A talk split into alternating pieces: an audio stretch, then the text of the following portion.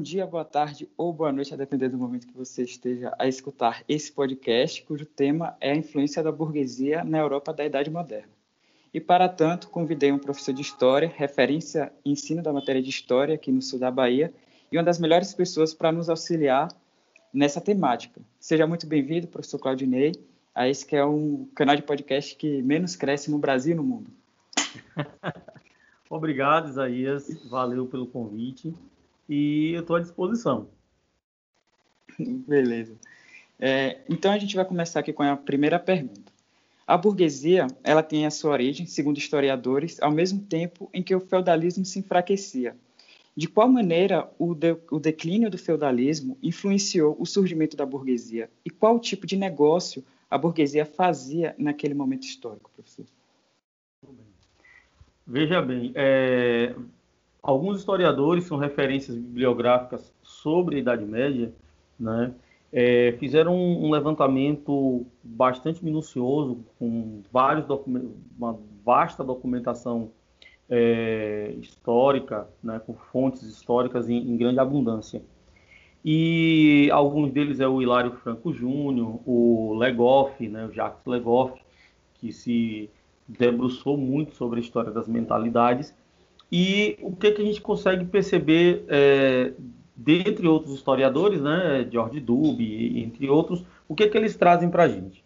Bom, o final da Idade Média ele é marcado por uma série de crises. Né? Então, todo aluno, quando está estudando lá abaixo da Idade Média, ele vai começando a estudar as crises, que passa lá pelas cruzadas, a peste negra, e né, é, uma série de fatores. Todos esses fatores eles foram desencadeados pelo crescimento populacional. Então, vamos aí, é, é, por isso que às vezes a gente precisa recuar sempre um pouquinho na história, né?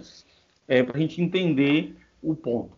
Para a gente entender o surgimento da burguesia, a gente tem que analisar o seguinte: a partir do século X, aproximadamente século X, século XI, vai haver um crescimento populacional devido à diminuição dos conflitos medievais, né?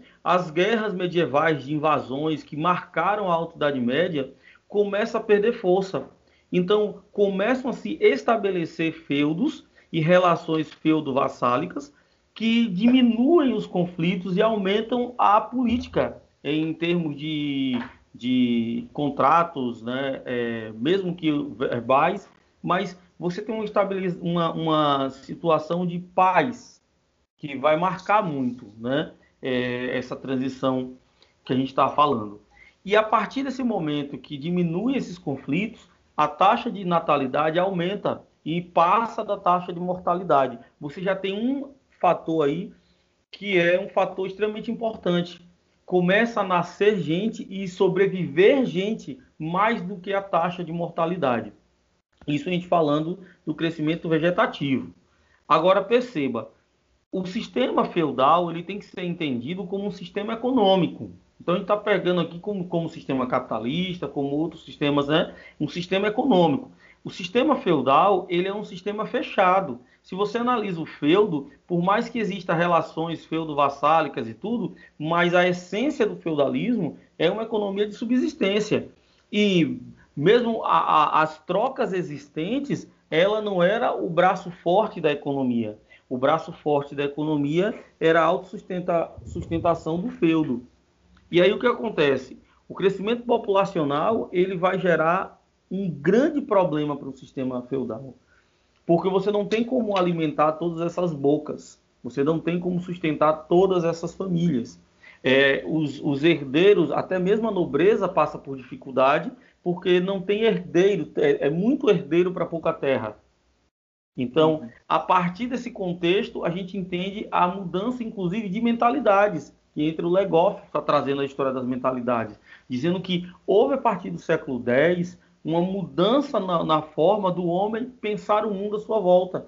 Inclusive, as cruzadas, quando a gente analisa as cruzadas, ela é uma tentativa de resolver esse problema, né? esse problema que é o, o problema primordial, resolver o problema do abastecimento de alimentos, da falta de terras, do, da herança dos feudos. Então, é dentro desse contexto que começa a surgir a burguesia. Qual atividade a burguesia desenvolvia? Você perguntou bem. a atividade, primeiramente, era uma atividade de trocas de produtos, é, in natura. Eles pegavam o excedente de um feudo e eles faziam um papel de atravessador. Papel esse que era considerado pejorativo, considerado era marginalizado, tanto que os burgos eles vão surgir nas periferias dos feudos, ou seja, afastado das vilas dos servos, afastado dos castelos, geralmente do outro lado da muralha, começava a se formar uma, uma vila periférica que foi chamada de burgo. Muitas vezes esses burgueses eles eram assassinados, eles eram perseguidos, porque a marginalização só havia a aceitação clerical, ou seja, meio que divina, por, de, três, de três classes sociais: o clero, a nobreza e os servos. Pegando isso dentro de, um, de, um, de, uma, de uma, ideologia lá do, do, Santo Agostinho, né? que a sociedade da Terra deveria ser um espelho né, da sociedade da, da cidade de Deus. Então, você traz isso para dentro da Idade Média. É muito claro na Idade Média essas três classes sociais. E aí, onde é que se enquadra a burguesia? Ela não vive do campo, ela não semeia, não cria animais, não possui armas, não possui terras e nem faz parte do clero. E vive de uma outra atividade que não era a, essencialmente a produção, mas sim a, o comércio. Esse comércio inicialmente era in natura. E a grande invenção da burguesia que vai ser condenada pela igreja vai ser os juros.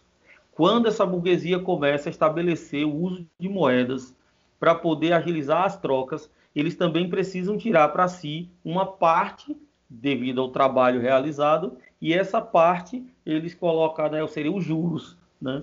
Então, basicamente nascia com atividade comercial os juros. Eram juros exorbitantes realmente, de 50%, de 70%, juros bastante altos.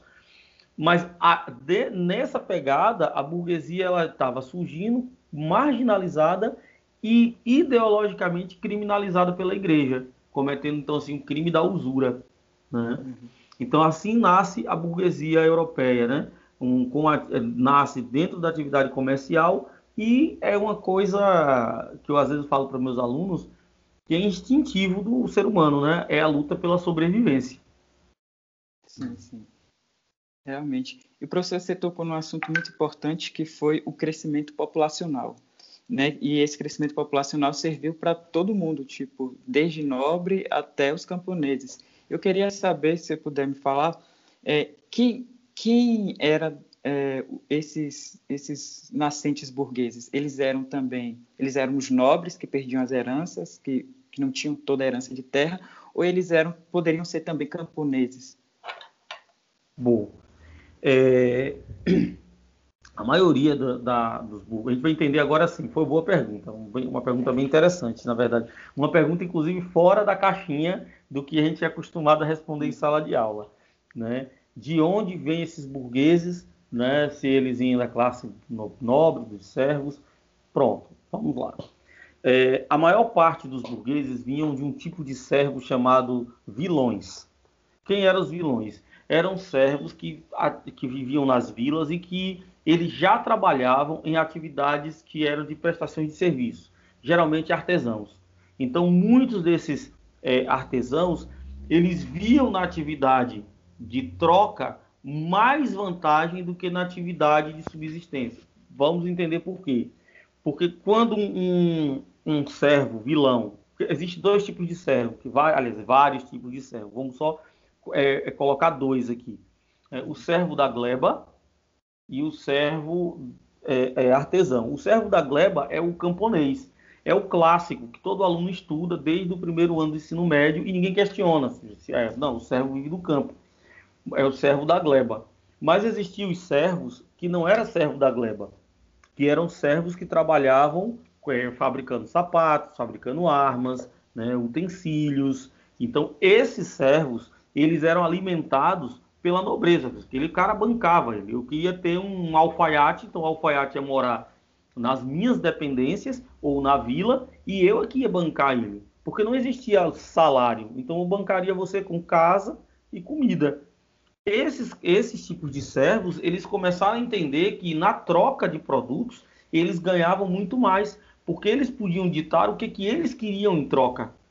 Então, hum, começa a surgir através das corporações de ofício, então a gente sempre fala esse nome, as corporações de ofício começam a se enraizar dentro dos burgos. Então a gente pode dizer que a maioria dos burgueses vem da, é, desse grupo de servos que já trabalhavam em, em arte, como artesãos.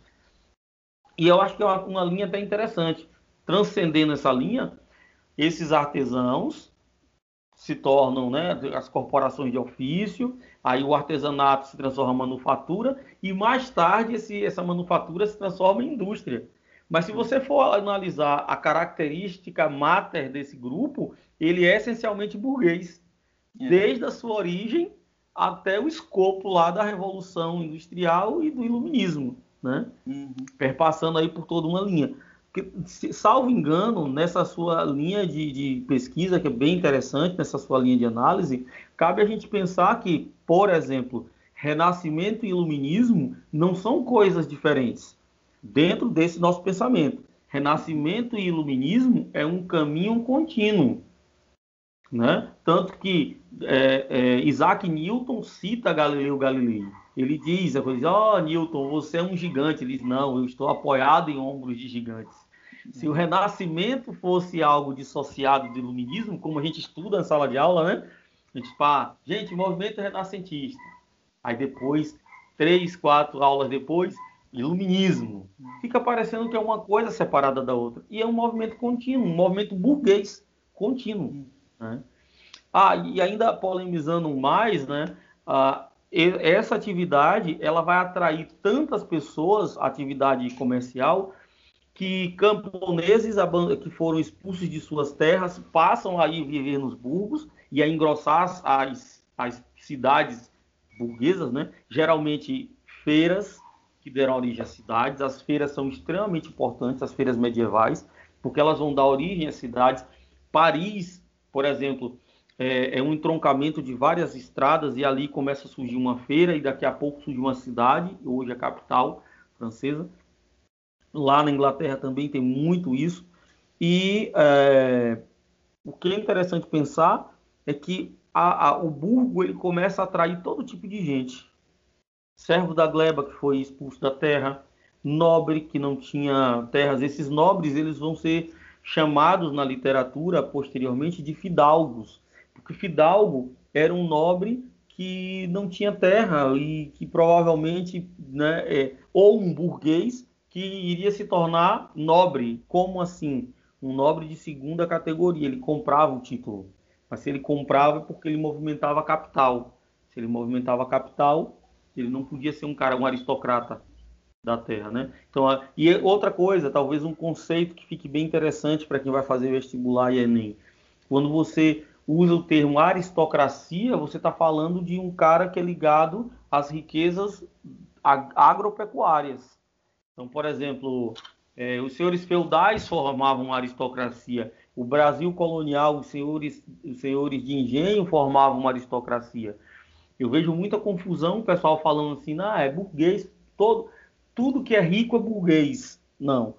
A burguesia era essencialmente comércio, depois você comércio e indústria, hoje é comércio, indústria, banqueiros e grandes empresários, grandes comerciantes, mas a terra essencialmente era a aristocracia.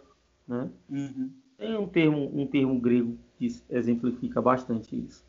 Bacana você trouxe, trazer essa, esse termo aristocracia, porque remete bem ainda o que era esse fim do, da época da Idade Média, início da Idade Moderna, que apesar de hoje a gente entender que o dinheiro é a grande coisa que circula, pelo que eu estudei, você pode confirmar ou não, é, a terra era o que tinha mais valor ainda, né? Tanto é que, uhum. tipo, é, esse termo aristocracia era muito forte mesmo, você mencionou.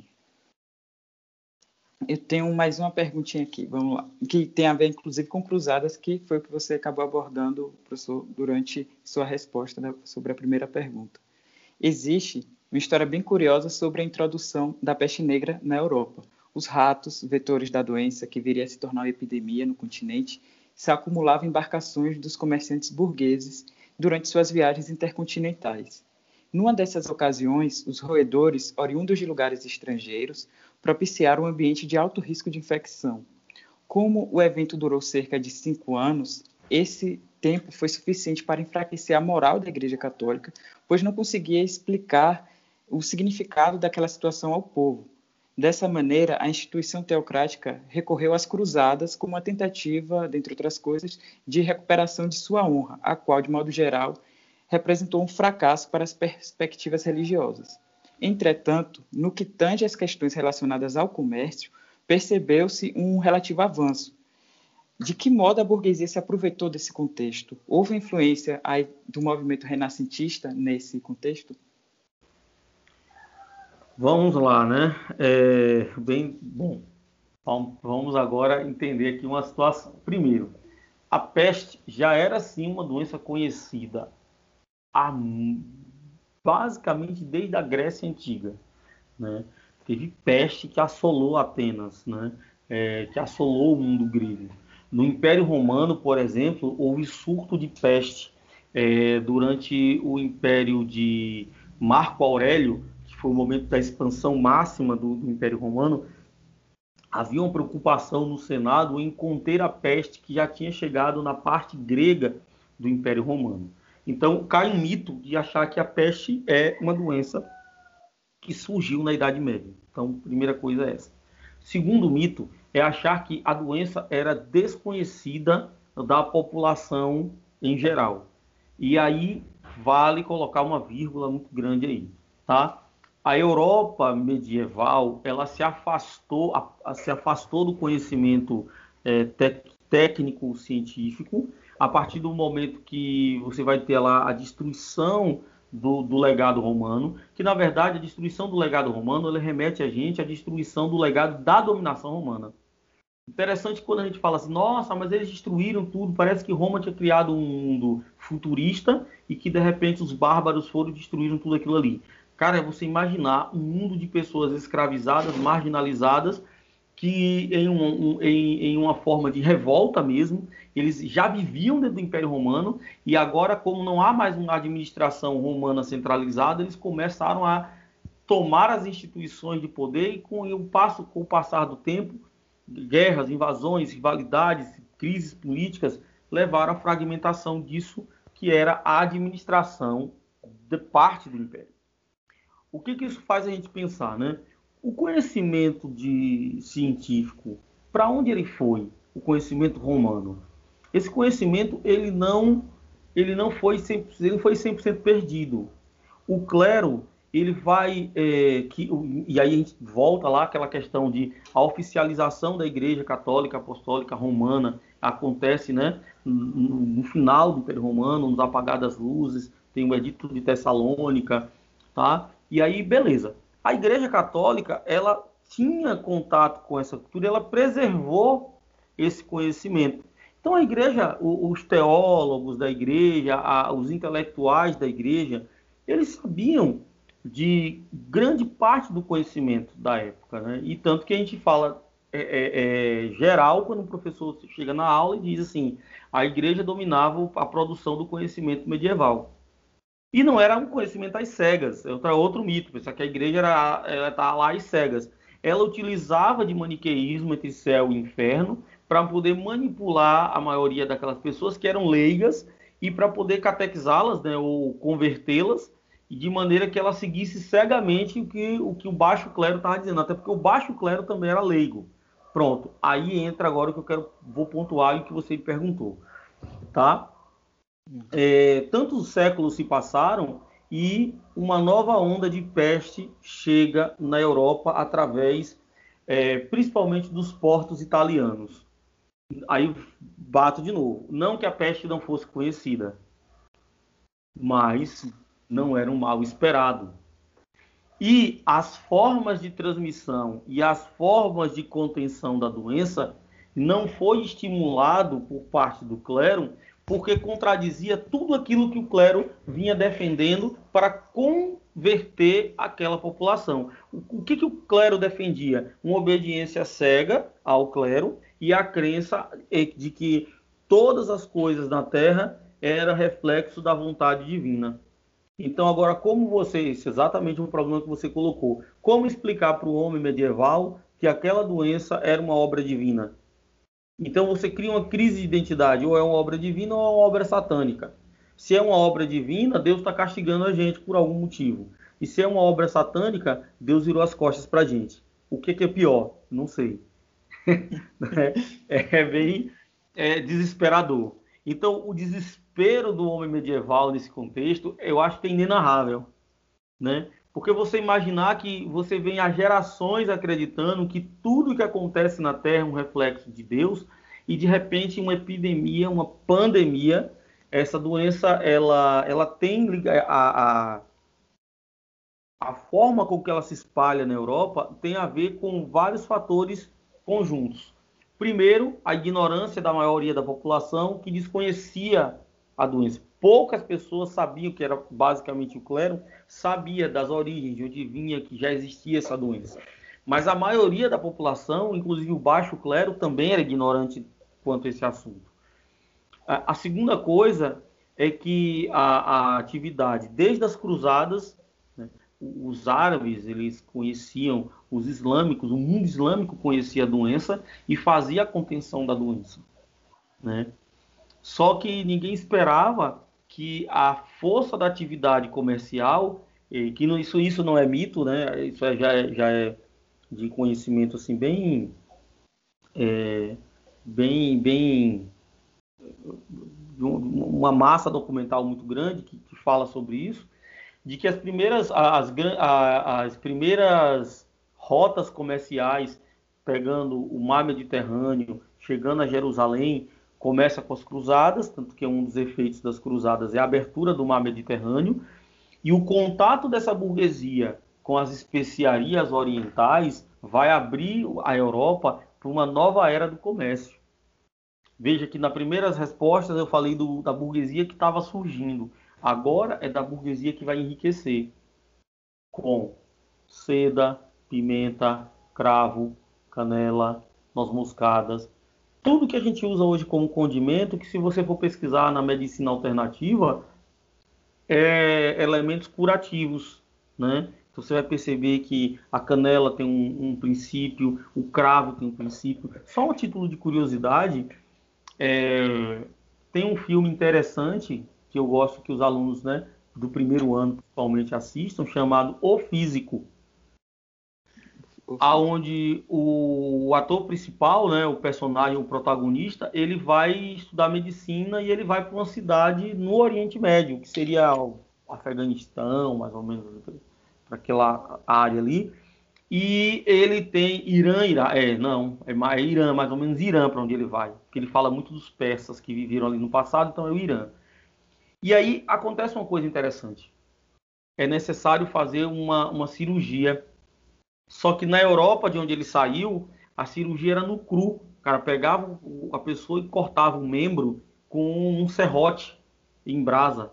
E aí ele vê o cara pegar uma pasta de cravo eu pego o cara faz uma pasta de cravo. Se você teve a oportunidade de morder um cravo na boca, você uhum. sente que a ponta da língua fica dormente. Fica, fica. Então, o que, que acontece? Ele fica doido porque ele vê que o cara não sentiu dor. Ele faz, mas é impossível. A dor cura. Olha que ideia. A dor faz parte da cura. Aí o cara diz assim: não, a dor não cura. A dor, aí tem toda a explicação filosófica, né? Islâmica, é bem interessante isso. Então, quando a peste chega do mundo islâmico, os caras começam a estudar cientificamente. Mas, e eles fazem a contenção da doença. Eles descobrem que o mal da doença não é o rato em si, mas é a forma com que você organiza a sua cidade. Se a cidade tem muito lixo, ela é propícia, e esgoto a céu aberto, ela é propícia à proliferação de roedores que por sua vez tem as suas pulgas, que são os vetores da doença. Então, quais são as medidas? Isso tem a ver com o renascimento? Claro, porque os renascentistas vão tornar científicas as coisas. Eles vão buscar uma, uma razão para explicar a situação. Então, você tem ali os burgos crescendo, uma Europa sem saneamento básico, é, a higiene pessoal era péssima, isso, isso a gente vê o choque cultural entre o povo europeu e o povo oriental na mesma época. O povo oriental, enquanto o povo oriental raspava a barba, raspava a maior, a maior parte dos pelos do corpo, tirava o sapato ao entrar nas casas, lavava as mãos. Basta você imaginar uma cena há dois mil anos atrás, bem antes da Idade Média, quando Jesus fez a ceia. Então, tive a cena do lava-pés, que a Igreja Católica representa até hoje, na semana de Páscoa, porque você, ao chegar nas casas, você tirava a poeira dos pés, né? lavava as mãos para poder ir à mesa. Então, hoje, quando a mãe diz, menino, vai lavar a mão para poder comer, não é só um hábito de, né, um hábito de higiene, mas que é fundamental, preliminar para a sua boa saúde. O cara no, no, Oriente, lá na Palestina, Jesus já fazia isso. Os caras lá no Oriente Médio já faziam isso, coisa simples. Né? Aí vem, não comiam com as mãos, usavam talheres, usavam o, hashi lá no, no, extremo Oriente, enquanto o homem europeu traçava uma coxa de frango na mão e ainda limpava no, na roupa. A barba era cebosa, aquela barba sempre grande, porque era sinal de virilidade. Entrava com as, as botas sujas de lama e ali dentro mesmo já entrava dentro de casa. Aliás, não se distinguia o chão da rua e o chão da casa, porque não se usava vassoura. Coisas bem curiosas, bem simples, né? né? A, a Igreja Católica associava a, o gato como símbolo demoníaco. Então, o pessoal caçaram os gatos, exterminaram os gatos, que, que são predadores naturais né? Do, do, dos ratos. Então, quando a peste chega, bom, encontrou um ambiente totalmente propício a se proliferar. E isso foi o divisor de águas. Por que, que morre um terço da população europeia e não morreu um terço da população asiática? Né? Então, eu acho que a questão da peste, ela leva a gente a pensar, inclusive, a questão da desigualdade social nos dias de hoje. Quando a gente pensa na peste negra em relação à Europa medieval, a gente traz para o ambiente cultural, né? Mas se a gente estivesse trazendo, por exemplo, a cólera nos dias de hoje, por que, que existe tanta cólera? Ainda hoje a cólera mata, principalmente na África. Sim, sim. Né? A gente não leva em consideração a questão cultural, a gente leva em consideração a condição é, social, a pobreza extrema. Só que é como um amigo meu, o, aí é créditos para um colega da área, o René, René William, ele falou assim, né? Que é interessante como a gente tem um olhar eurocêntrico. A gente costuma falar assim, né? É, a gente fala, pô, África, pobre, sem saneamento básico, mas quando você fala de Europa medieval, você não fala Europa pobre, sem saneamento básico, né? Você não fala. Você fala Europa medieval e tenta ver com o olhar cultural porque tem um quê de romântico em você pensar um cavaleiro medieval com sua armadura reluzente, né? Ou que vai é aquela coisa que foi construída, foi a, a, imagem, aquele castelo lindo com aquelas bandeirinhas brancas tremulando, né? Aqueles castelos pediam muito. Você está a dois quilômetros de um castelo, você sentia o fedor, né? Os corvos e os abutres ficavam sobrevoando os castelos porque ali tinha cheio de carniça, né? É, o fosso de fezes que ficava dentro do castelo. Tem, aquela torre mais alta era um fosso que levava a um lugar ainda mais profundo. As fezes todas ficavam no meio do castelo e irradiavam o fedor para todo o castelo. Né? Era um lugar que não era lavado, que não era limpo. Né? Então, como os renascentistas quebram isso? Acho que foi uma coisa que você me perguntou. Uh, como a burguesia e como a burguesia vai tirar proveito disso? Na verdade, eu acho que a grande essência da, da situação, Isaías, é você perceber que não houve um planejamento. As coisas foram acontecendo. Dizem que quando as coisas vão acontecendo, elas têm maior tendência a dar certo. Por quê? A burguesia, ela, ela surgiu em um momento de crise e quando a peste chega na Europa e começa a colocar em xeque a crença do, do, do homem europeu, fortalece ainda mais a ideia de que a igreja não sabia tudo. Então, se a igreja não sabe tudo, quem é o homem nesse contexto? Uma crise de identidade. E o pior, quem é o homem burguês? Porque o homem nobre todo mundo já sabia quem é. Então, quem é o homem burguês? Então, está na hora de criar uma identidade burguesa. E o renascimento, ele é uma tentativa de você buscar a razão. Qual era o passado mais próximo da, da razão naquele momento, o passado greco-romano. Então, resgatar essa cultura greco-romana pareceu que era a missão de vida dos renascentistas. Primeiramente, né, a gente tem a fase do Renascimento dividida em três, em três grandes fases, né? O Trecento, o Quattrocento e o Cinquecento. Na primeira fase, os caras eles ainda estavam é, é, é, meio é uma mescla, né, da, da arte medieval, da perspectiva medieval de ver o mundo. A perspectiva medieval de ver o mundo era voltado para Deus, era o teocentrismo. Então não fazia sentido você criar grandes obras é, artísticas porque a arte de nada servia para o espírito. Então você tinha que fazer coisas que fossem arte, mas fosse sacra. E não precisava você ter bastante detalhes sobre o corpo humano, profundidade, perspectiva, luz. Você precisava é, é, mostrar para o indivíduo que Deus estava naquele lugar. Como assim? Através das liturgias, do canto gregoriano, né? Então você valorizava muito o ambiente sacro, a arte sacra, mas não valorizava o homem. O homem, ele é nem o homem nem a natureza. Isso era segundo plano. Os renascentistas eles vão começar com essa crise de identidade e perguntar qual é o meu lugar no universo. E o homem burguês principalmente, qual é o meu lugar na sociedade? Então ele começa a criar uma identidade, uma identidade que nega o passado medieval e tenta construir algo novo, mas algo que tivesse uma justificativa histórica. Então eles vão resgatar o modelo arquitetônico romano e grego. Então eles vão tentar resgatar a filosofia de Aristóteles e a filosofia de Platão. Vai tentar buscar esse conhecimento e atrelar a diversas ciências e artes, ciência barra arte. Então você vai ter ali o humanismo florescendo, né? Que isso é o humanismo. É quando eles começam a valorizar a essência do ser humano como potencial de criação. Isso supera a peste negra? Supera. Por que, que supera a peste negra? Porque agora você começa a trazer uma, uma razão. Não é Deus que trouxe a peste. Então, se não foi Deus que trouxe a peste, não foi Deus que virou, virou as costas para a gente, então fomos nós que trouxemos a peste. Como foi que a gente trouxe a peste?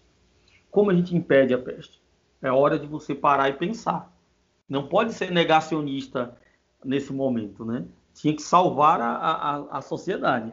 Então, a partir daí, o Renascimento, ele sim, ele vai se fortalecer como movimento intelectual, já que a igreja estava mostrando um fracasso em responder essas perguntas. Compreendi. Muito interessante essa abordagem. Eu não tinha ideia do quão, do quão quanto sentido que fazia o Renascimento com a própria peste negra. Muito interessante. A, a Guerra dos Oceanos, professor, foi uma batalha protagonizada né, pelas potências Inglaterra e França e consistia na conquista da região de Flandres, lugar de intensa atividade econômica. O fato de haver uma disputa pelo território onde a burguesia agia intensivamente denuncia o peso que essa classe tinha para os dois reinos. Apesar uhum. disso, por qual motivo a burguesia ainda era muito oprimida, mesmo naquela época? Pronto.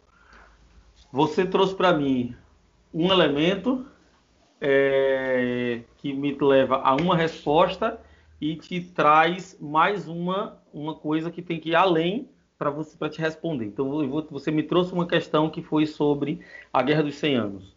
E essa questão é interessante. Você tem que olhar essa questão sobre a ótica de que Inglaterra e França não eram potências ainda, mas o nosso olhar eurocêntrico faz com que a gente leia a Guerra dos 100 Anos como se fosse algo épico, até porque é a grande Inglaterra, é a grande França da Revolução Francesa. Ai, meu Deus, né? E a gente para e pensa, é, mas quem era o top de linha, quem estava começando a despontar na Europa como top de linha era Portugal e Espanha, né? Tanto que é, eram as nações que eram tipo o modelo do que pode dar certo para você ter um país arrojado, que estavam começando lá as grandes navegações. Né? É, a Guerra dos 100 Anos, Guerra dos 100 Anos, ela é uma guerra medievalesca, né? porque tem a questão da sucessão do trono francês, que é uma questão que é levantada é, entre as coroas, as duas coroas, A Guerra dos 100 Anos traz à tona a importância de se construir um caráter nacionalista, porque não existia nacionalismo, porque na Idade Média a fragmentação política, a descentralização política era, era marcante. Já nesse processo da Guerra dos 100 Anos, países como Portugal e Espanha estavam se formando, outros já estavam se, se realmente se estruturalizando muito bem com um poder central. Então, pô, isso dá, tá dando certo ali no meu vizinho. Pode ser que dê certo aqui, mas como? Se em cada cidade eu tenho um senhor, se em cada cidade eu tenho uma moeda, eu tenho que ter um governo centralizado. Então, a primeira, o primeiro dilema da Guerra dos 100 Anos era você centralizar o poder na mão do rei da França. Daí a importância simbólica de Joana d'Arc, que é considerada a mãe da França. Tá? E por que que a burguesia, essa é a sua pergunta, né? Por que que a burguesia, ela, é, a área do, de Flandres, que era uma atividade burguesa intensa, foi tão cobiçada entre os dois países? Um ponto bem interessante é que a burguesia, tanto em Portugal quanto na Espanha, ela favoreceu a formação das monarquias absolutistas. Foi quem, era quem financiava os exércitos. Então, a, e por que, que a burguesia fazia isso? Porque a burguesia ela não tinha o poder estatal, ela não existia nem Estado. Eu digo que o Estado, e agora eu vou ter que ir para bem longe da, da, da, fase histórica que você está me trazendo, né?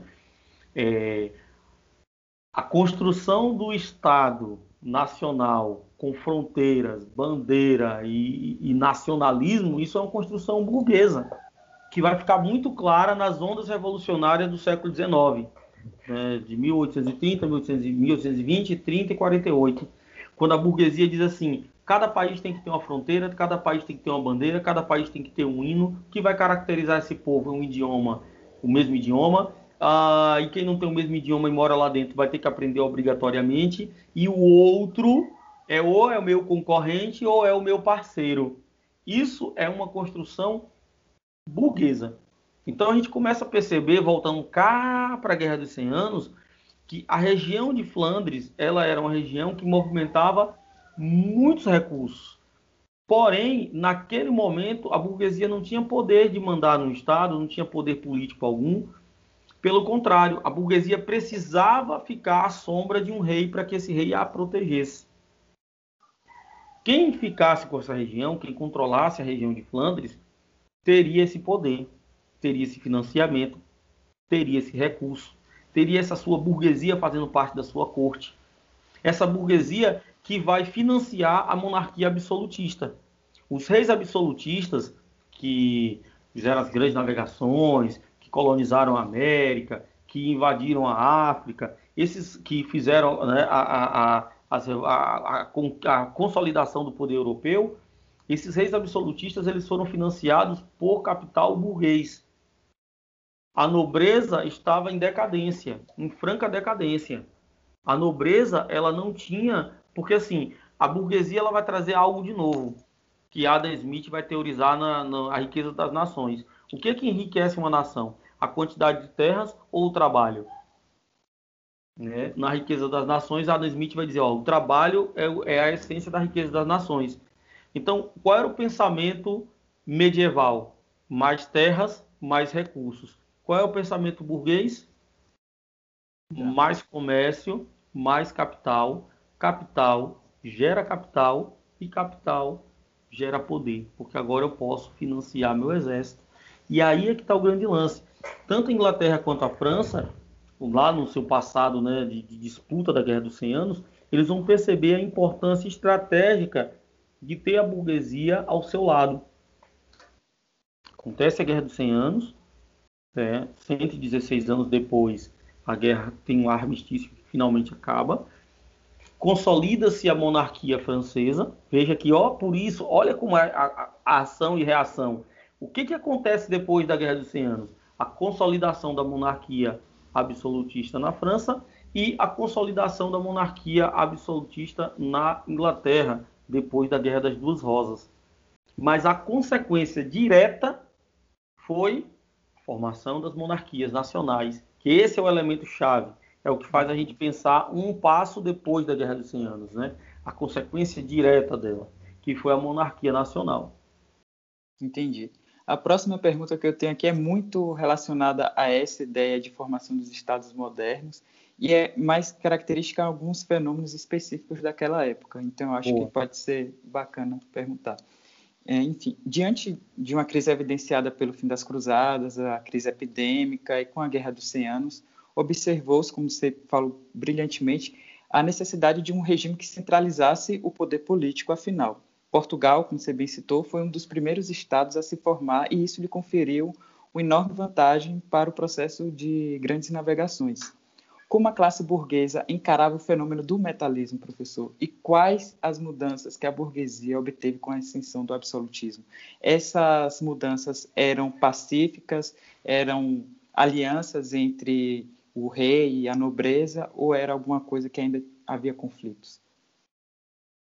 Pronto. É, o, absol, o, absolutismo, né? É, como você tinha colocado aí, gostei da pergunta. O absolutismo ele precisava desse financiamento burguês. Foi um casamento inicialmente bom para os dois lados. A monarquia garantia a defesa, garantia recursos para poder controlar um território, cobrar impostos, impostos agora únicos para um único senhor, que era o rei. O que, a burguesia ganhava com isso? A burguesia ganhava é, a concessão para comercializar dentro daquele vasto território. Só que nesse momento, da, nesse momento aí, vai ter o nosso, vamos dizer assim, que é o nosso segundo upgrade, né? O primeiro foi, ó, surgiu a burguesia, aí o primeiro upgrade foi o comércio com o Oriente Médio ali, abrindo o mar Mediterrâneo. A burguesia começou a ganhar dinheiro, deu um upgrade. O segundo upgrade agora vai ser o quê? A, o mercantilismo o mercantilismo, né, trazendo suas várias modalidades, não foi algo teorizado, foi algo praticado, foi algo que foi na praxis e não na teoria. E isso é interessante, porque o que vai acontecer? Os caras vão teorizar muito tempo depois. Mas os burgueses começaram a pensar o seguinte: era necessário comercializar, mas o que, é que eu faço com, com o capital que eu consigo? Eu acumulo. Né? Eu faço o acúmulo de capital. O Karl Marx vai chamar essa fase de acúmulo primitivo de capital. Para Karl Marx, no, no, na sua divisão da história, não existe idade média, idade moderna. Existe uma fase de transição. Porque para os marxistas, é, eles não conseguem perceber que de 1492 ou 1494, como tem uma relação, eu prefiro a idade da chegada de Colombo à América, em 1492. De 1492 até 1789, até a Revolução Francesa, dá aí uma bagatela de 400, 500 anos. Vamos fechar 500 anos. Nenhuma fase da história foi tão curta.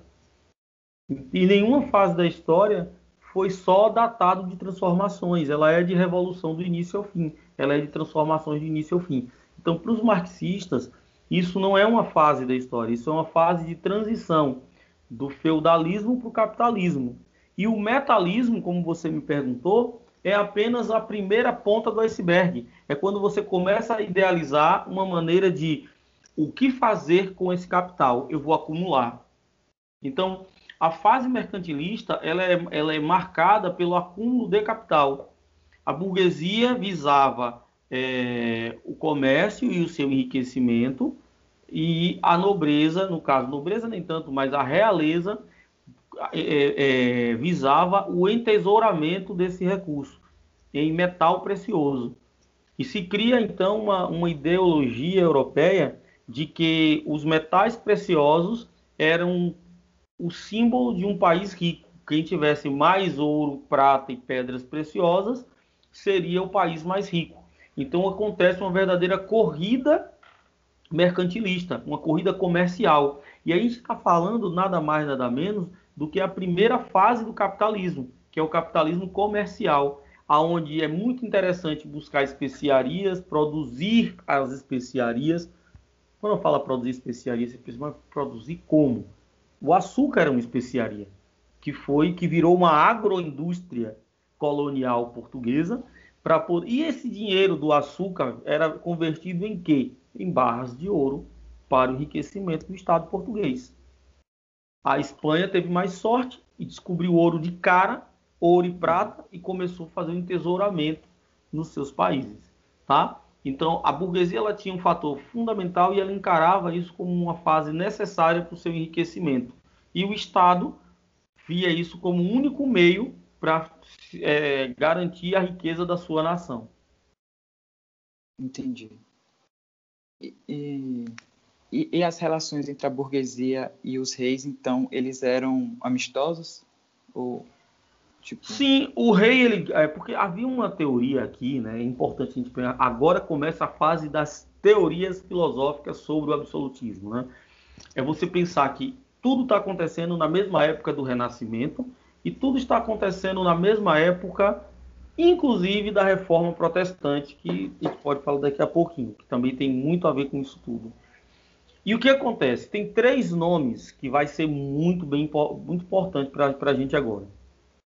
O primeiro cientista político, Nicolau Maquiavel, está na Itália, Florença.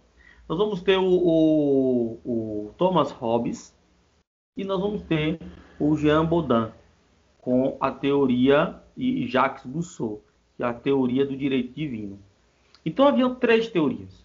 A primeira era a teoria da ciência política da ação e reação, que a política, diferente da política de Aristóteles, que a política de Maquiavel é um manual de como chegar ao poder e se manter no poder.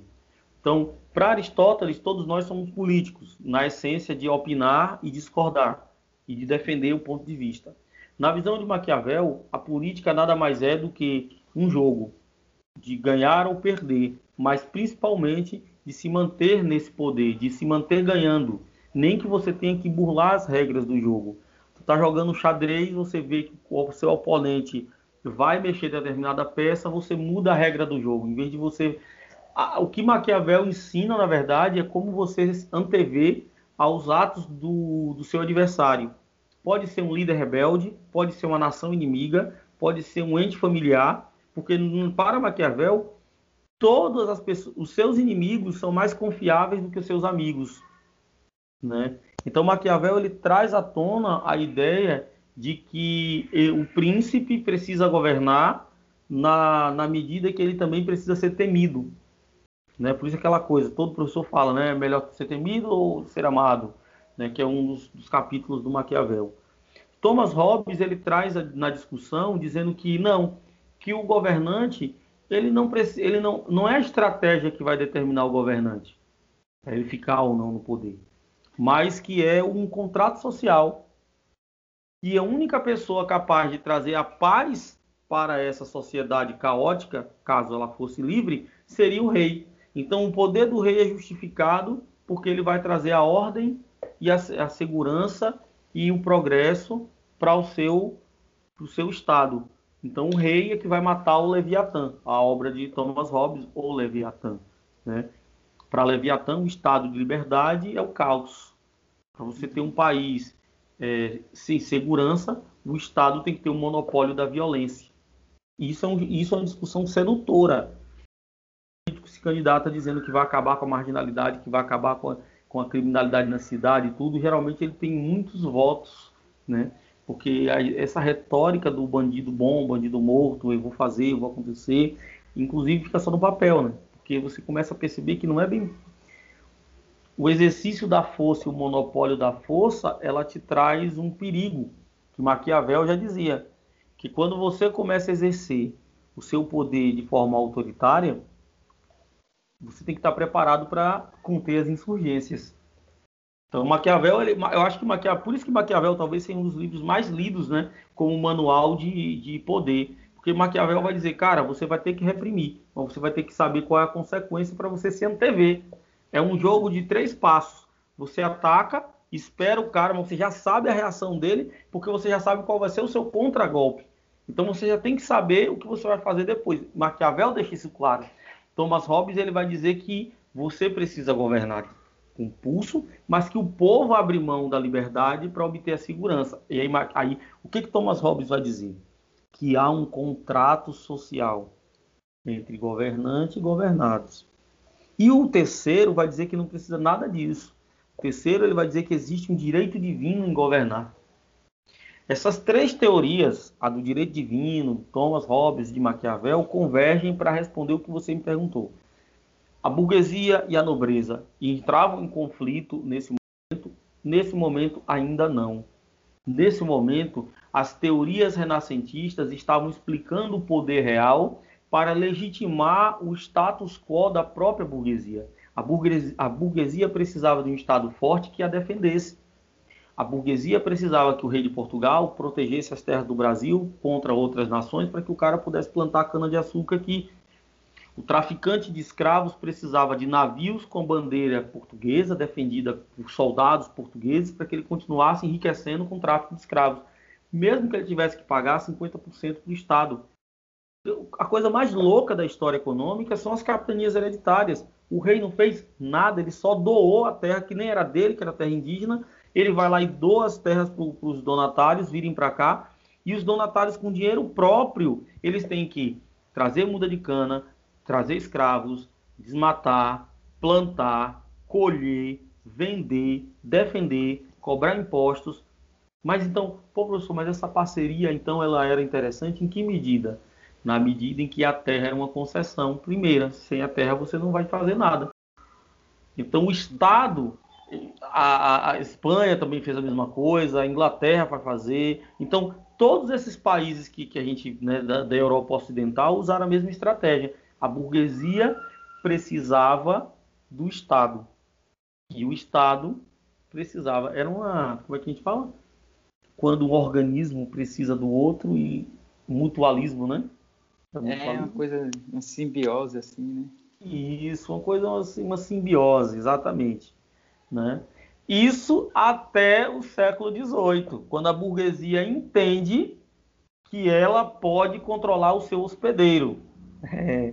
Quando a burguesia entende que ela já está forte o suficiente, que é um organismo que pode competir com o seu hospedeiro, inclusive pode controlar o seu hospedeiro, que é o Estado, a burguesia vai fazer a maior insurgência de todas, primeiro nas ideias iluministas e segundo na Revolução, que é a francesa.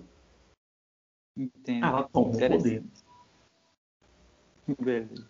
É, aí vem agora outra questão que é sobre a Igreja Católica é, e a questão da reforma protestante. A Igreja Católica ainda exercia uma forte influência no Estado absolutista.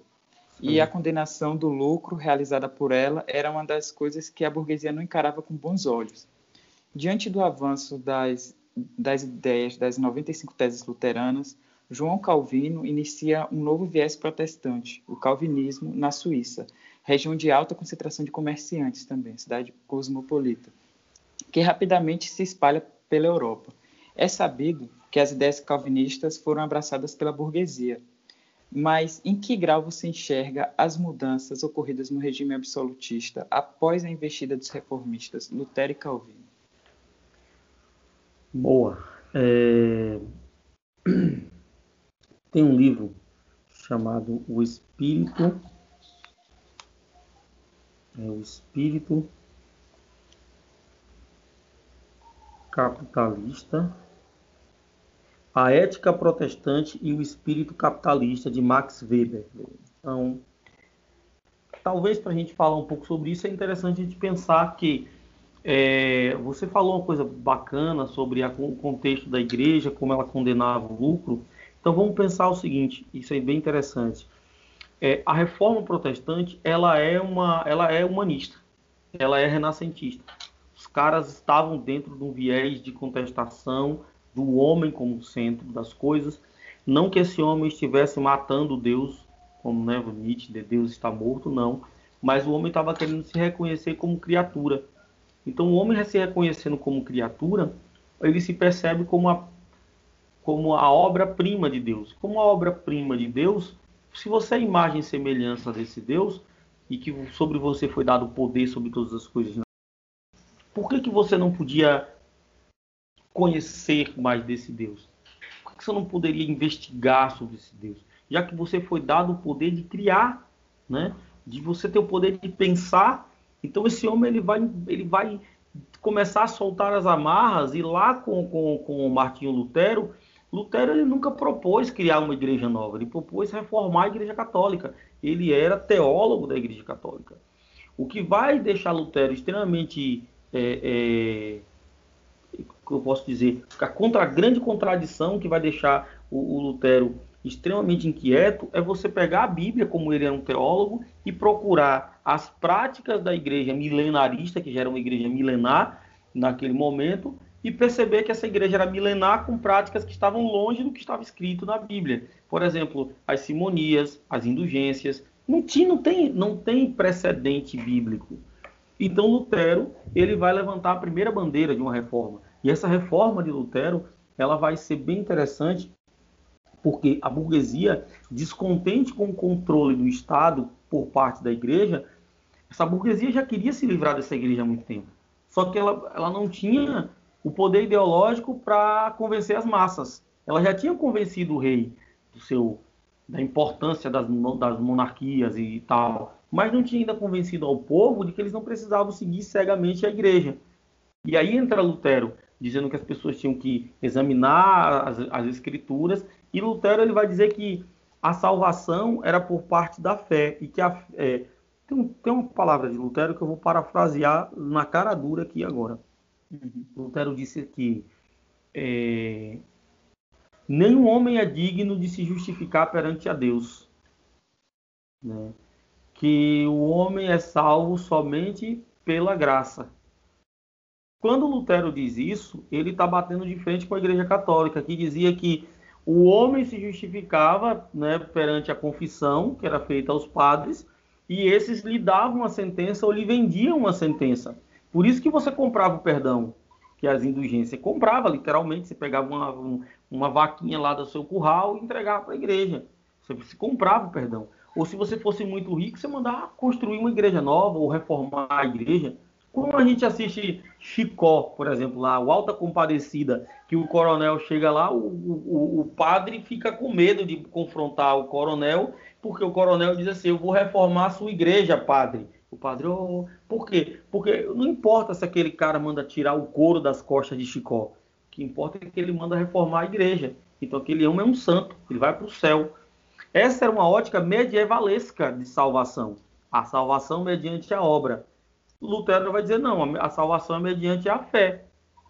E você não vai justificar a sua fé para mim. A sua fé só é justificada perante a Deus. E mesmo assim, você é tão sujo que você só pode chegar a Deus. Você, não, você é sujo, e o pecado, né, para Lutero, você é, é, o pecado. É, você está sujo. E você não tem nada aqui. Você pode passar a sua mão até se raspar, mas a sujeira está no seu corpo. Você só vai conseguir se limpar se você tomar um banho. E esse banho, essa água é Cristo.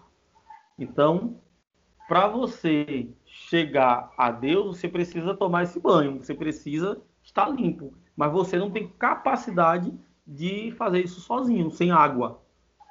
Aí o que, que o Lutero está dizendo? Primeiro você tem que crer e depois você vai ser salvo. E a sua fé, ela é só sua. É isso que vai medir sua salvação. Quebrou os cofres da igreja. Quebrou os cofres da igreja. E aí quando você traz para mim o, o, Calvino, né? É, Calvino ele vai pegar os mesmos princípios de Lutero e ele vai trazer à tona uma nova justificativa, que o homem era salvo não só pela fé, mas ele era predestinado a ser salvo. E como saber disso? Você saberia disso se tudo que você fizesse fosse próspero. Essa prosperidade que Calvino defendia foi a ponta de lança para a burguesia e além e perceber o lucro não mais como um pecado, mas como uma bênção. Então, se agora o lucro não é mais pecado, dentro de uma ótica cristã, evangélica, então eu posso desenvolver minha atividade burguesa, cobrar juros, cobrar é, juros compostos, juros simples, eu posso enriquecer, eu posso fazer o trabalho, o dinheiro trabalhar para mim, como né, especula especulação, e isso não vai ser pecado. Por quê? Porque se eu estou investindo e enriqueci, é porque eu fui escolhido por Deus para prosperar. E se você não foi, infelizmente é porque você não foi escolhido, não foi predestinado. Surge a ética é, é, a ética protestante, né? E o espírito do capitalismo, que é a total defesa do lucro, do capital, do investimento. Isso vai refletir, sim, e eu tenho até uma coisa bem interessante lembrar aqui. Quais foram os países que desenvolveram as suas primeiras industrializações e suas primeiras redes de capital financeiro?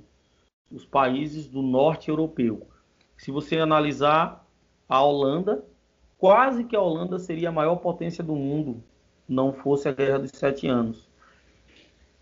A Inglaterra literalmente sacaneou a Holanda, destruindo praticamente as frotas holandesas na época, Maurício de Nassau estava governando Pernambuco e ele foi demitido e mandado de volta para a Holanda.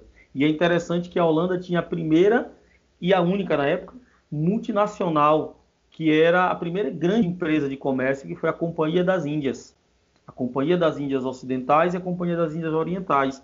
Tinha capital misto, tinha capital de casas de financiamento, tinham banqueiros, tinham investidores de Gênova, de Veneza, tinha investidores de Portugal, tanto que a Holanda financiou parte do, do, do, da produção açucareira no Brasil.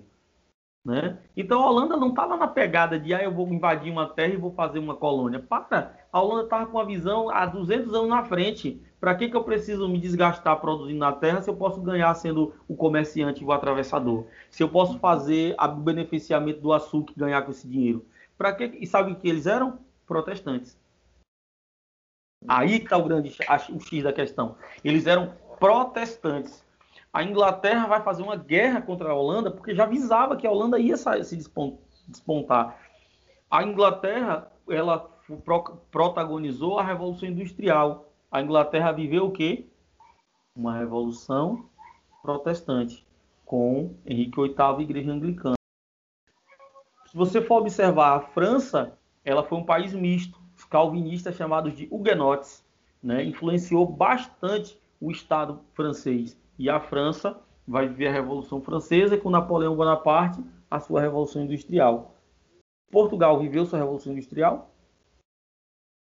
Portugal não. Não, nem a Espanha. Eles perderam o bonde do desenvolvimento. E sabe qual é o reflexo disso? O reflexo disso é a produção intelectual que nos países protestantes, como Lutero defendia, todo homem precisava ler e escrever.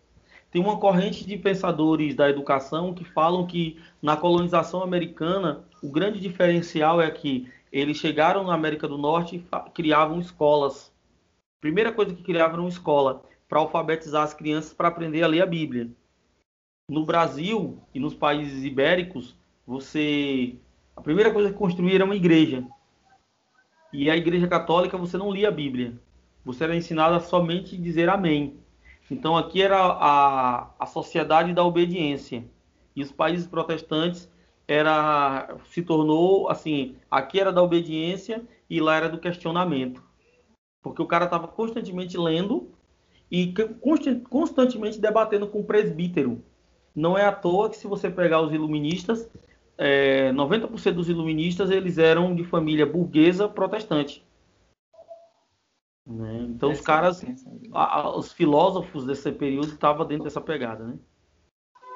É, realmente, quando eu vejo assim essa origem de questionamento, de desenvolvimento de tecnologias, realmente favorece o aprimoramento mesmo de uma civilização voltada ao capitalismo. Né? E Aí eu tenho uma pergunta interessante sobre que tem a ver com Lutero também, que é em relação à prensa de Gutenberg, né, que foi fundamental para o compartilhamento das ideias luteranas na época. Pode-se dizer que essa invenção, essa invenção foi oriunda dos avanços tecnológicos promovidos pelo frequente desenvolvimento comercial burguês, essa ideia de sempre querer desenvolver, estar tá ali relacionado ao capitalismo e tal? Sim, a, a, a, imprensa ela não é não foi uma invenção europeia, né?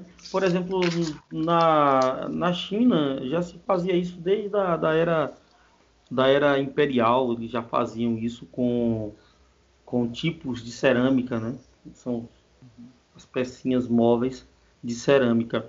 É, a xilografia também já estava sendo utilizada.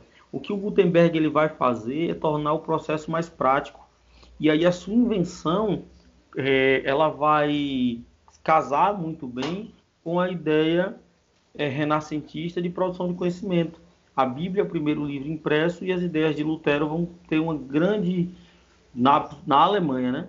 Vão se difundir na Alemanha com muita força e depois começa norte da Europa, pega no norte da França, pega ali a Inglaterra, influencia diretamente João Calvino, vai influenciar Zwingli é, na Suíça, influencia a, a, Inglaterra e começa a se formar, porque é, isso é interessante que a produção de conhecimento utilizando essa modalidade, ela era mais barata, né? Você nos países católicos você ainda utilizava muito o livro manuscrito. E de, mesmo depois, quando a tipografia chega nesses, nesses países, é, produção intelectual era proibida. Por Portugal você não podia ter os livros de Galileu Galilei, ter os livros dos, dos, dos autores, como, por exemplo, ter, ter é, as obras de Decameron, as obras de Miguel de Cervantes, essas, as obras críticas sociais, elas passavam bem longe dos países católicos. Então, você a, a, a invenção de Gutenberg ela dinamizou a difusão do conhecimento, principalmente nos países protestantes. Sim. Entendi. Então vamos lá para a Revolução Gloriosa, que, enfim, a Revolução Gloriosa na Inglaterra que vivia a ameaça de uma volta do catolicismo, né, com aquela questão do, dos reis, quem ia suceder, culminou no Bill of Rights, que era a Declaração dos Direitos, que, dentre outras uhum. coisas, fez limitar a influência do rei e constituir a monarquia parlamentarista.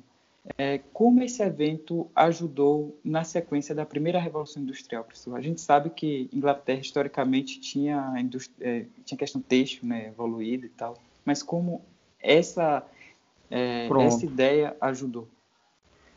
Veja bem, a Inglaterra é o primeiro lugar da Europa onde a burguesia vai se ousar a tomar o Estado.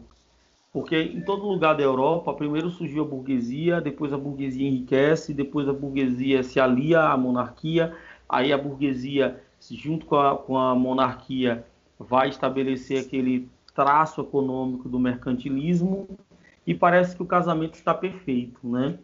E o casamento estava perfeito até a burguesia perceber que ela podia dar um passo além. Ela poderia controlar o próprio Estado, ela poderia criar suas próprias leis. O primeiro lugar da Europa que vai viver isso vai ser a Inglaterra, com a Revolução Puritana e a Revolução Gloriosa. Lembrando que a Revolução Gloriosa ela, ela é o final do processo. A Revolução começa com Oliver Cromwell, lá na Revolução Puritana, e ela vai se concretizar, consolidar com a Revolução Gloriosa. Na Constituição inglesa se cria uma tradição do debate parlamentar. Esse parlamento, a partir da Bill of Rights, é um parlamento burguês. Então, se você tem a Câmara dos Comuns, a Câmara dos Lordes, que não foi dissolvida, mas os lordes ingleses eles perceberam que eles precisavam se aburguesar então, a aristocracia, ou seja, os ricos é, é, proprietários de terras, agropecuaristas, esses caras eles cons conseguem visualizar que ele precisa pegar o capital da terra e investir na manufatura. E aí, e esses grandes comerciantes burgueses começam a perceber que o acúmulo de capital podia ser também investido em outra atividade. Só que nada se comparava à grande pedra no caminho. Quem era a grande pedra no caminho? O poder monárquico. De aliado, agora virou inimigo. Qual a importância da gloriosa nesse processo? A burguesia ela toma o poder legislativo em, na forma de parlamento e passa a reger seus próprios interesses em forma de lei, transformando a Inglaterra num, num celeiro político propício para a nova era que estava se abrindo, a era da Revolução Industrial, que era pegar esse capital e investir em uma outra atividade que iria acelerar a produção e aumentar os lucros. Uhum. Então, a partir desse momento, a, pelo menos na Inglaterra, né, porque a gente sabe que a Inglaterra foi pioneira nesse sentido, só 100 anos depois que teve a Revolução Francesa, mudou a característica na França, mas então é, a partir daqui a burguesia já então deixa de ser é, tudo bem que já tinha seus valores, né? Já tinha sua já tinha galgado muita coisa, mas começa então a protagonizar mesmo o cenário político, geopolítico mesmo, a partir dessa sim. dessa investida deles. Né? Sim, sim, sim, com certeza. E é, você pontuou muito bem, né? Que é, a Revolução Gloriosa, as revoluções inglesas, ele pavimenta o caminho para a Revolução Industrial. Mas não é só para a Revolução Industrial. Tem um carinha extremamente falado na filosofia que vivenciou, viu com os próprios olhos o, o, o rei ser decapitado por Oliver Cromwell. E esse cara foi ninguém mais, ninguém menos que John Locke. Entendeu? E John Locke é o precursor de qual movimento intelectual? Iluminismo. Ou seja, a Inglaterra, na verdade, com a Revolução Puritana e Gloriosa, ela pavimenta o caminho, dois caminhos paralelos, que é a Revolução Industrial, que é essa nova óptica de, de desenvolvimento econômico, e o Iluminismo, com as ideias de John Locke né, sobre os direitos naturais e os direitos políticos. Então, cara, é um acontecimento muito importante para a Europa, mas que ficou só para a Europa, para a Inglaterra durante quase 100 anos. E é talvez isso que vai ser muito emblemático, porque deixa, deixa eu só dar um salto aqui. Uhum. Depois da Gloriosa, a outra revolução burguesa vai ser nos Estados Unidos, a independência norte-americana de 1776, que foi o primeiro país governado essencialmente pela burguesia, dentro dos parâmetros de John Locke. Uma burguesia que elege o seu presidente, que vai governar de acordo com a Constituição 100% burguesa, defendendo a liberdade, a propriedade privada, né? Inclusive, não é, não é a defesa da liberdade dos direitos individuais, mas sim da questão da propriedade privada, onde até o seu corpo, existe essa discussão né, no meio filosófico, o seu corpo é uma propriedade privada. Então os Estados Unidos levantam essa bandeira e finca essa bandeira na independência americana, que eles chamam de Revolução Americana, né, em 1776. Mas mesmo assim não teve o peso para influenciar globalmente. Então a gente já teve duas revoluções é, burguesas Revolução Burguesa a, da Inglaterra, que você citou e perguntou. A segunda, a independência dos Estados Unidos. E a terceira vai ser uma onda devastadora sobre todos os países europeus e sobre todos os países latinos, que vai ser a Revolução Francesa. A Revolução Francesa não é a primeira e nem foi a última revolução burguesa, mas ela foi que pegou a revolução e disse assim, cara, esse modelo é esse modelo burguês pode ser países. E bate-se o martelo na importância dessa Revolução Francesa. Mas aí já, é, já é outro, outro tópico, né? É outro tópico. Que dá para a gente comentar aqui agora, nessa né? que vai ser a última pergunta, que vai é, ter essa questão do iluminismo, o, o, a Revolução Francesa e uma opinião pessoal sua para os tempos de hoje também. Eu tentei formular uma pergunta, não sei se ficou tão boa assim, mas vamos lá. Ah, tranquilo. O iluminismo foi um movimento intelectual que criticava o antigo regime. Não por acaso, os representantes políticos do terceiro estado francês, em 1789, se revoltaram sobre a influência dos ideais iluministas contra um sistema que privilegiava uma elite da nobreza e do clero. Quais dos ideais iluministas você prefere e qual delas você enxerga como ainda necessário para os tempos atuais?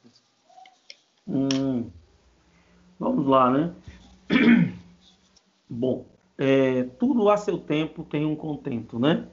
É, a burguesia ela vai dar um, um grito de liberdade bem interessante com os iluministas, com Voltaire, Montesquieu, Rousseau, é, vai difundir ainda mais o conhecimento é, através dos enciclopedistas, tá?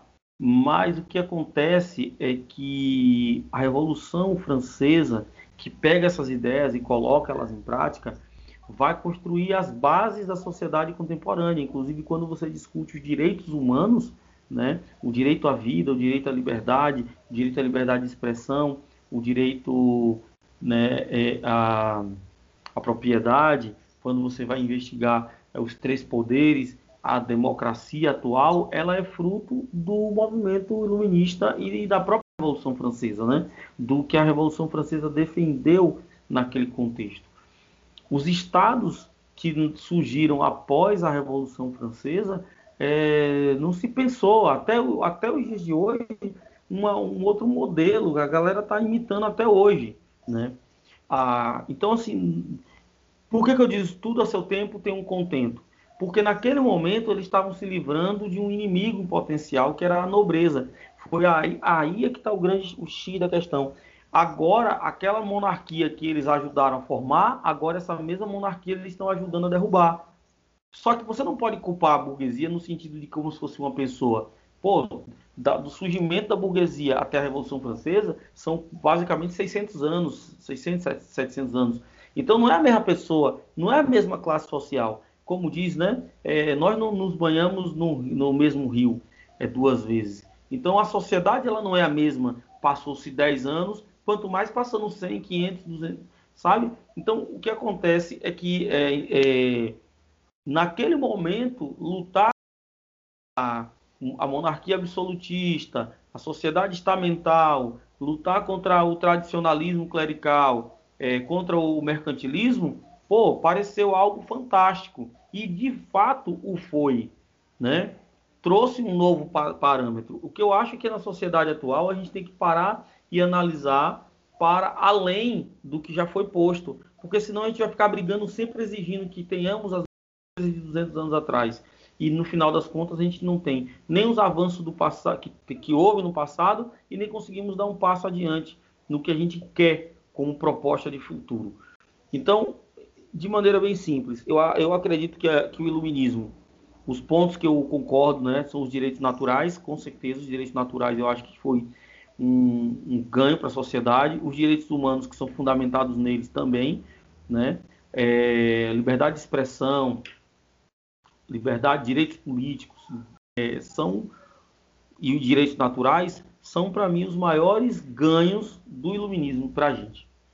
A gente não pode mais pensar a sociedade ocidental sem pensar nesse, nesses pilares que regem a sociedade ocidental se, se a gente não tiver valor, esses, esses são valores que, que regem a sociedade. Sem eles, a gente não é complicado, né?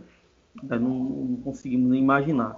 E o que, que, eu considero de negativo no iluminismo? Né? O ponto negativo que eu considero é que o iluminismo ele traz para a sociedade, ele trouxe para a sociedade duas ideias: a supremacia burguesa Tá? Então você tem a ideia de que a burguesia, a partir do momento da Revolução Francesa, ela está no topo e ninguém derruba mais. E assim é desde 1789 até hoje. Ninguém derrubou a burguesia. Ela continua no poder. E também criou bases para que o explorado, que o pobre, que o sans-culotte, que o, o, o cara miserável, ele não saia da pobreza. Porque o iluminismo intelectual, muito bem articulado, por sinal, ele vai criar um parâmetro de alienação. Quando eu digo para você que você é livre, a primeira coisa que vem na sua cabeça é a felicidade de fazer o que quer. Mas ninguém lê a segunda página, que você é livre mediante o que você pode comprar. Então, essa ascensão da burguesia é que passa a ser questionada no mundo contemporâneo. Será que chegamos ao ponto de socialismo, quando ele vai surgir, ele vai questionar exatamente isso, né? A revolução burguesa, ela foi tão sanguinária quanto a revolução russa, mas ninguém toca nesse assunto. Fala do guilhotinamento, que é mais é, é romântico, inclusive o romantismo ele se, ele se fortalece dentro dessa ideia burguesa, né? o romantismo ele ele nasce como uma interpretação para o mundo burguês, na literatura romântica não tem o pobre. E quando tem o pobre, é o pobre que ele tem que ser feliz. Eu sou pobre, mas sou feliz. Porque você tem que se contentar com aquilo que você tem. E o individualismo ele entra ali. Então é os personagens eles são eles são lineares. Ele é bom do início ao fim. E geralmente o, o, a ideia romântica ela é bem interessante porque ela criou na sociedade um, uma alienação gigantesca. sobre a, o amor, a sociedade, as suas lutas, né? Então, quando diz assim, nossa, o cara morreu pelo seu ideal, pô, você fica assim, nossa, é algo romântico, né? O cara não devia ter morrido pelos ideais dele. Ele devia ter defendido, ter sido respeitado enquanto ser, ser humano. Mas não, a gente aceita, a gente norma, normaliza as coisas. Então, para fechar, né? Eu acho que a sociedade atual ela precisa perceber que a revolução burguesa ela aconteceu, ela foi tão sanguinária quanto, ela criou pontos positivos como os direitos das liberdades, mas que cabe a gente transcender o principal problema que nascia com esse novo modelo de sociedade, que é a desigualdade social e a manutenção dessa sociedade desigual. Compreendi mesmo na, no iluminismo tem um autor, posso estar enganado aqui, você pode me ajudar. É, o Rousseau ele tinha umas ideias que, apesar de tudo, não agradava toda a burguesia, né? Que depois serve até de um parâmetro, um início ali para se estipular o, as ideias de Karl Marx, né? Então, tipo, realmente já, já dava para perceber essa ideia de, de manutenção de poder mesmo na burguesia. O, você citou, ontem eu estava dando aula sobre iluminismo. Eu tenho aqui em casa, não sei se eu botei, já guardei, o livro, aqui, ó. Tem o livro, exatamente o livro que eu cito em minha aula, né? Que é a origem da desigualdade dos, entre os homens. A origem da desigualdade entre os homens. Aqui. Esse livro eu fiz questão de, de, de ler para os meus alunos um trecho que é exatamente essa crítica que Rousseau faz. Eu considero Rousseau o, o melhor, assim, sabe, o cara que mais ele, o iluminista mais consciente de todos. E aí Rousseau ele diz aqui nessa obra, ele fala o seguinte, é, parte 2. Primeiro que, cercando um terreno, decidiu dizer isto é meu e encontrou pessoas bastante simples para acreditar nele, foi o verdadeiro fundador da sociedade civil. Quantos crimes, guerras, assassinatos, misérias e horrores não teria sido poupado ao gênero humano por aquele que, arrancando as estacas ou tampando o fosso, tivesse gritado aos seus semelhantes: Não escutem esse impostor. Vocês estarão perdidos se esquecerem que os frutos pertencem a todos e que a terra não é de ninguém. Então, o, o, o Rousseau ele fala aqui aos nossos corações de verdade porque ele está dizendo que o grande problema é a propriedade privada. Ele já conseguia ver que não era possível ter igualdade com propriedade de, de privada, né? Propriedade privada. E ele é considerado um precursor do socialismo porque é essa mesma vertente que o, o, os marxistas vão seguir depois, vão pensar a propriedade privada como principal problema, né? Muito bom, foi uma boa, boa Boa pegada sua aí, trazer o som. Muito bom. Obrigado. Eu, na verdade, aqui tenho que agradecer aqui pelo seu tempo mesmo. Sei que vida de professor é complicado, ainda mais agora na pandemia, eu acho que deve é, dar um sufoco em casa, né? É. Mas, enfim, muito obrigado mesmo, professor. Você ajudou bastante e tirou muitas dúvidas que eu tive acumulado aqui quando estava estudando esse assunto. E desejo sucesso aí para você. Pô, rapaz, igualmente. E que precisar pode contar comigo, como eu falei no início. E desculpa aí pelas. Eu me alonguei, né? Bastante, né? Mas... Ah, foi ótimo, foi ótimo isso aí. Obrigado ah, pela essa super aula de história aí. Incrível. Valeu, valeu. valeu. Tchau. Tchau, tchau.